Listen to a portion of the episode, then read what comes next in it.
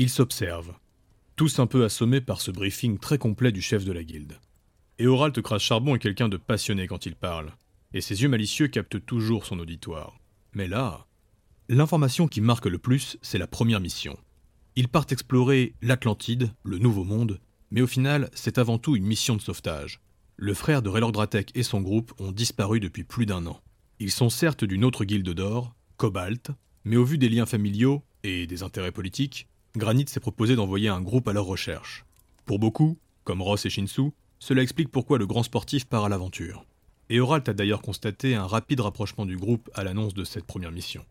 La seconde mission est simple récupérer le maximum de puissance et de matériel et être prêt d'ici trois ans. Car dans trois ans, Granit rejoint la grande offensive sur le continent d'Albion. Sur cet aspect, la guilde a pris des précautions. Il finance non pas un groupe, mais deux groupes. Le second groupe est déjà assez connu. Les plaqués or. Ils seront du voyage avec eux. Raylork et Ular échangent un regard. Raylork connaît le troll du groupe, Lokao Ruiki, un vrai bourrin, et Ular lui a plutôt un rire jaune, car il connaît le Scald. Bigiel le terne, cheveux d'éclat. Il est pour ainsi dire Ular, mais en plus vieux et sans la marque draconique. Bref, lui en moins bien et avec une barbiche. Ilyes et Ross ont souvent combattu avec ce groupe. Ils savent que le couple de nains en charge de la protection, mais aussi Pénolte et sa magie de glace, sont des combattants remarquables et redoutables. Et Oralt termine sa 31e chope, le visage rouge et un grand sourire aux lèvres. Et voilà, vous savez tout. J'attends maintenant le groupe des plaqueurs d'ici quelques... Comme annoncé par un oracle, la porte s'ouvre et les cinq silhouettes du groupe apparaissent. Le couple de nains, Tenok et Rifia, ont chacun une armure massive et leur regard est terrible. Ils sont suivis des deux vikings, Penolt Garold, le fou froid, et Bigiel, le scald. Puis vient enfin le grand troll, Lokao, avec sa lance à la pointe en or. En voyant Ular, Bigiel prend l'initiative. Ah, le petit jeune. Tu aurais quand même pu te coiffer avant de venir, c'est la moindre des choses. En tout cas, je vois que vous avez pris le temps de teindre vos cheveux blancs, vous. Raylork et Lokao n'ont pu s'empêcher la moquerie. Shinsu éclate de rire et Kalakokara, sur son loup, ferait presque un sourire. Les deux nains échangent un regard complice avec Ilyes et Ross. Le groupe rejoint la table et chacun ramène sa chaise. Pénolte, silencieux jusque-là, s'assoit et leur dit, moqueur Bon, les enfants, vous laissez les grandes personnes maintenant? Vous pouvez aller jouer au tonneau. Et toi, tu sais jouer au tonneau, petit bleu? Lui renvoie Raylork en regardant sa chevelure et ses armes au reflet bleuté. Bigiel et Lokao connaissent le célèbre Raylork Dratek, le guerrier magique. Mais tout le monde, surtout ceux qui vivent continuellement sur les champs de bataille, ne connaissent pas les stars de Midgar. Et alors que Bigiel allait l'arrêter, Je te prends quand tu veux, gros troll plein de failles. Ok. Raylork se lève. On fait ça tout de suite sur le terrain à l'arrière. Pénolte est surpris. Depuis quand Granit a un terrain de Bristono Et Oralt soupire et le regarde d'un air entendu. Depuis deux ans, euh, quand nous avons créé notre propre équipe, et que nous avons engagé ce troll plein de failles. Champion sur trois années consécutives quand même. Pénolte vient de se lever et comprend enfin les regards désespérés de ses amis. Ah, Un petit point. Midgar est un peuple extrêmement puissant et très ordonné. Mais un Midgardien, c'est avant tout un homme d'action. Les bagarres de taverne et les affrontements sont fréquents, surtout dans un monde où le soin magique est quelque chose de relativement facile à trouver. Les autorités, souvent représentées par les guildes d'ailleurs, sont assez laxistes, mine de rien. Il n'est donc pas rare de voir des discussions finir en affrontements sportifs, physiques, voire en combat. Tous se lèvent, certains s'échauffent en faisant craquer leurs coups ou en tournant leurs épaules. Et Oralt est heureux comme tout. Il se dirige vers la porte derrière le bar. Toujours sur le dos de son loup, Rook, Kalakokara leur dit calmement Je vais laisser Rook jouer, mais je ne participe pas. Je m'occuperai des soins et de l'arbitrage. Shinsu acquiesce avec un regard plein de sympathie pour son ami. Le groupe passe le couloir. Beaucoup de têtes se lèvent, car la grande majorité des personnes de l'administration les connaissent. Et ils ont déjà dû gérer plusieurs dossiers à leur nom. C'est l'un des grands intérêts d'être dans une guilde prestigieuse. Une vie parfaite pour des militaires, des sportifs, voire des aventuriers et des chercheurs. On est très bien payé et on a beaucoup d'avantages et de facilités, mais on doit le mériter. Granit, Cobalt, Diamant et Péridote sont quatre guildes d'or qu'on appelle des guildes d'or d'élite. Elles ne prennent que les gens particuliers, et Granit par exemple a même des chasseurs de tête pour trouver des personnes dignes d'intérêt pour rejoindre leur rang. Et quand on vient sans recommandation, les tests sont très difficiles pour y rentrer. Il n'y a qu'une session par an, et il y a déjà eu des morts. Le message se propage dans la zone alors que Raylork invite certaines personnes en disant On va aller se faire une partie si tu as le temps pour venir regarder. Ross et ses longues oreilles de chat affûté entend tous les chuchotements. Raylork est très connu ici. Ilyes, elle, continue d'échauffer ses épaules et son arme, céleste, commence déjà à briller. Après avoir traversé tout le couloir, ils tournent à gauche et passent une nouvelle porte. Ils arrivent sur une grande cour intérieure, assez large pour avoir un terrain de Bristono. Yingtang, la Frostalf enflammée, et Targat Sartir, le Valkyne Sprinter, deux gars de l'équipe de Raylork, sont en train de se faire masser à côté du terrain. Ils se redressent intrigués.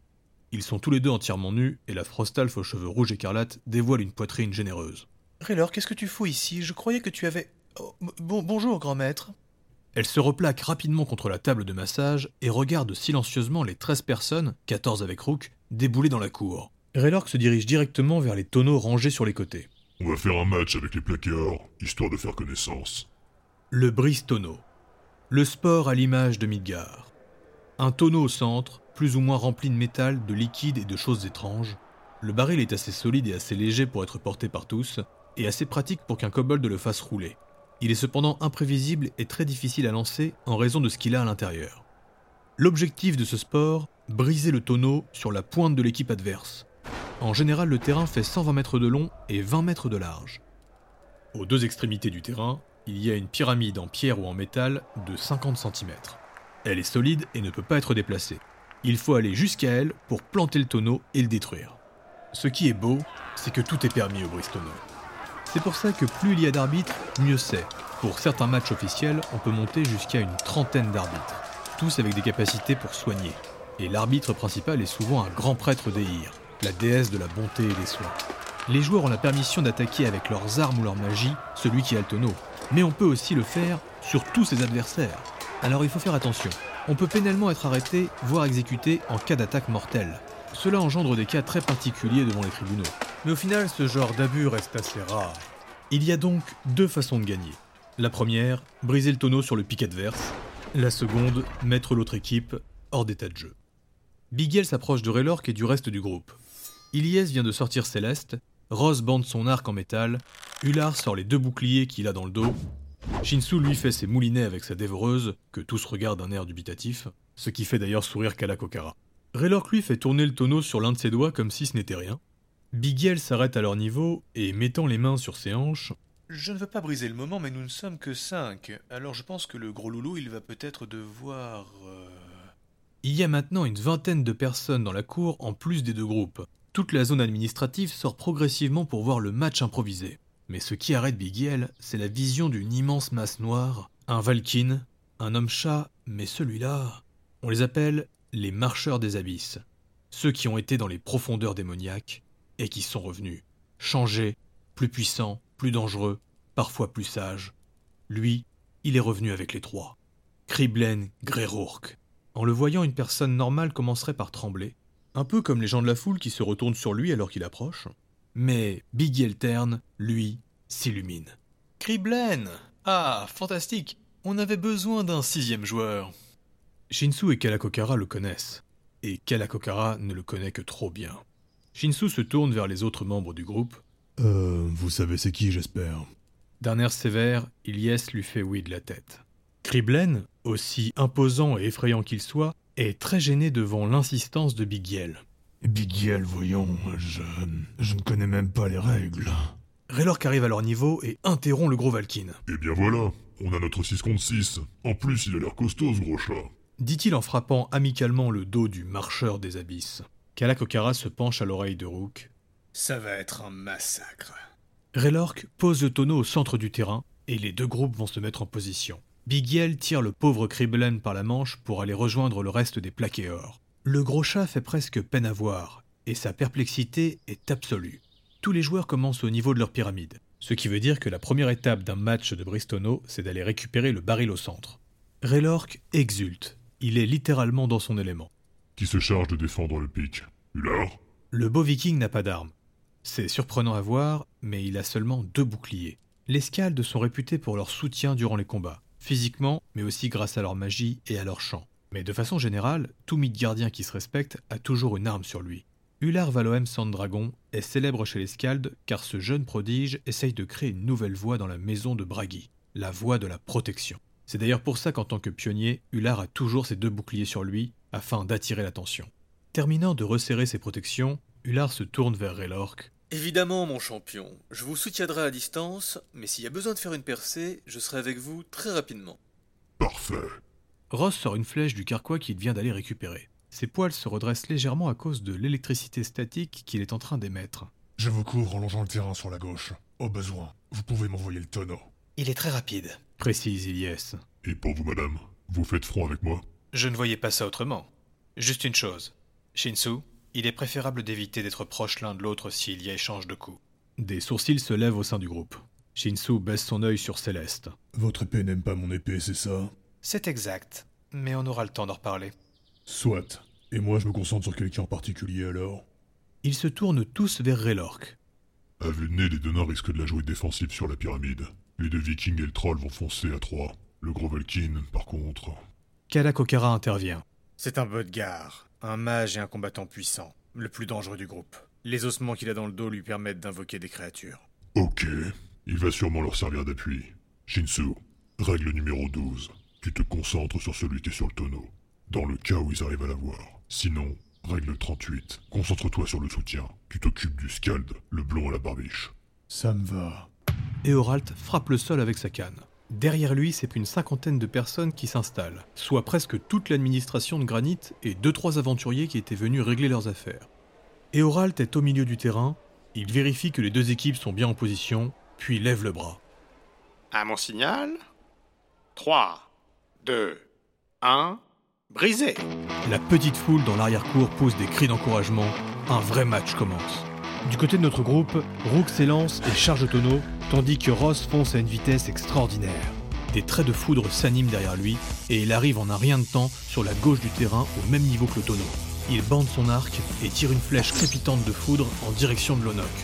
Le gros troll va hurler en se prenant le projectile, mais il continue sa course, se cambre et envoie son énorme lance à la pointe dorée en direction de Raylork qui arrivait au niveau du tonneau. Il est prêt à encaisser le coup, mais au moment où la lance devait violemment le perforer, une décharge de lumière s'interpose et après un instant, il voit Céleste face à lui. L'épée d'Iliès rayonne encore. La guerrière vient de se déplacer dans une sorte de trait de lumière et a frappé la lance au vol pour la détourner. Ular est resté à l'arrière et il entreprend un chant magique en direction de son groupe, rythmé par les percussions de ses boucliers. Une vague de froid vivifiante va passer sur chacun de ses partenaires. Et la magie portée par le son va les doper avec un incroyable pic d'adrénaline surnaturel. Miguel, le scald déplaqué or, chante lui aussi avec son groupe alors qu'il court côte à côte avec Penolt. Pendant sa course, lui, Penolt va déposer une magie de glace sur sa hache et son épée. Les deux vikings sont derrière le troll, en formation V, et ne sont plus qu'à quelques mètres du tonneau. Raylork, lui, se penche pour le récupérer, mais c'est alors que le baril s'élève tout seul du sol et disparaît sous les yeux ébahis et les exclamations. Le sourire de Bigel se change en une grimace terrible alors que Shinsu vient de surgir dans son dos et lui plante l'épée maudite dans la jambe. Kalakokara est vigilant et prêt à lancer un soin. Deux prêtresses d'Eir, une Valkyne et une kobold de l'administration, se sont joints à lui pour l'arbitrage. Ils ne peuvent intervenir qu'en cas de danger réel pour la vie. Car si un arbitre soigneur vient à guérir un des joueurs, le joueur est automatiquement disqualifié car aidé par un extérieur. Tous essayent de comprendre pourquoi le tonneau a disparu. Seul Rook semble avoir compris et le gros loup aboie pour leur donner la direction. Raylor qu'elle s'envoie, il n'a jamais vu ça. L'invisibilité est quelque chose de très rare et de très limité dans ce monde. On sait que des dieux comme Loki la maîtrisent, si bien que beaucoup d'assassins ont la capacité de le faire pendant un bref instant, et seuls les grands maîtres de cette maison sont capables de l'utiliser. Ce pouvoir est l'un des plus difficiles à maîtriser, et c'est se prendre pour un dieu que d'en abuser. Et les dieux n'aiment pas ça. C'est donc quelque chose qu'il faut vraiment éviter. Alors qui? Ross regarde la direction indiquée par Rook et il comprend. Scriblen Et Ular Valoem va avoir un coup de génie. Il a entendu que le pauvre marcheur des abysses ne connaissait pas les règles. Kriblen, c'est interdit de passer invisible, mon cher. À seulement une vingtaine de mètres de la pyramide, juste en face de Ular, Kriblen réapparaît. Mes excuses, je ne savais pas. Penolt ne peut retenir un cri de désarroi, et Bigiel, bien que blessé et presque au sol, se claque le front. Raylork charge. Dans sa course, il pousse un hurlement. Raylork Dratek est un berserk. Il passe en rage, et de ses failles, des flammes jaillissent. Tel un météore, il s'abat sur Kriblen, qui en lâche le tonneau. Lonox se jette en avant pour éviter la terrible morsure de Rook, il récupère sa lance et il essaye de planter Ilyes. L'arme va râper sur son armure alors qu'elle fait un pas de côté, et avec Céleste, Ilyes va réussir à parer le coup de Pénolte qui l'attaquait avec son épée de gel. Et dans un même mouvement, Pénolte lance sa hache en direction de Shinsu. Le Frostalf va l'esquiver de peu, mais sera quand même blessé par la traînée de givre qui la suit. Il termine à peine son esquive que Tenok, le nain en armure lourde, a quitté son poste et lui fonce dessus, épaule en avant. Shinsu est violemment renversé au sol, mais avec une somptueuse acrobatie, il se récupère et retombe sur ses pieds. Ross bande son arc et un trait de foudre apparaît. Il vise au niveau de Kriblen. Il ne vise pas la personne, mais il utilise l'électricité pour servir de conduit et faire passer son être entier dans l'éclair. Quand il relâche la corde, il devient foudre.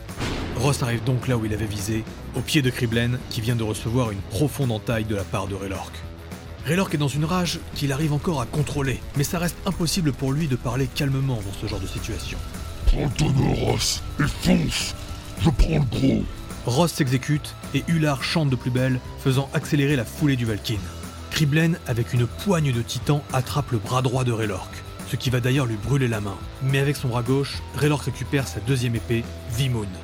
Et il frappe. Le coup est phénoménalement puissant. Kalakokara retient les deux autres soigneurs, il sait qu'il en faut plus pour Kriblen. Ce qu'il n'avait pas envisagé cependant. Le son est tout, sauf naturel. Il vient des profondeurs. Tout s'immobilise et Raylork va voir et sentir le corps de Kriblen se changer, prendre une taille, prendre en force. Ses yeux vont devenir d'un rouge et d'un noir profond, abyssal. Son corps se change, se couvrant de plaques d'os, et son visage fait place à un trou d'ombre. Kriblen Greyrourk vient de se changer en démon.